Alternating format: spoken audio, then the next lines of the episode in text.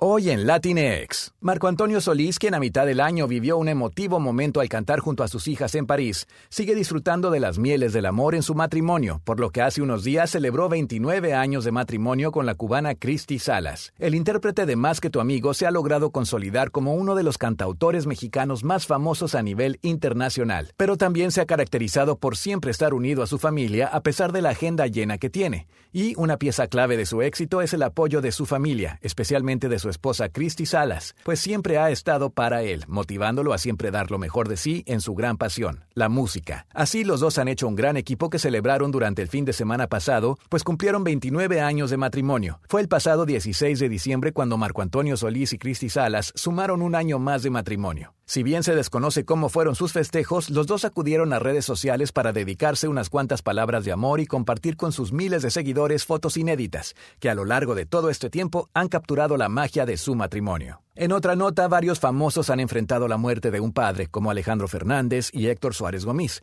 También Daniela Castro ya vivió esta triste experiencia. Ahora la actriz honró la memoria de su papá, Javier Castro Muñoz, a un año de su sensible fallecimiento. La famosa de 53 años le dedicó un emotivo mensaje al músico con el que dejó en claro todo el amor que le guarda, detalle que además vino acompañado por un grato recuerdo de los años en que la protagonista de telenovelas caminó tomada de su mano para cumplir sus sueños. Cabe recordar que, en su momento, la mexicana dio a conocer la noticia del deceso de su progenitor, quien fue un reconocido músico e integrante de la agrupación llamada Los Hermanos Castro. Asimismo, dejó ver el inquebrantable lazo que los mantuvo unidos, siempre cómplices en todo momento. Estas han sido las noticias de entretenimiento de Latinx.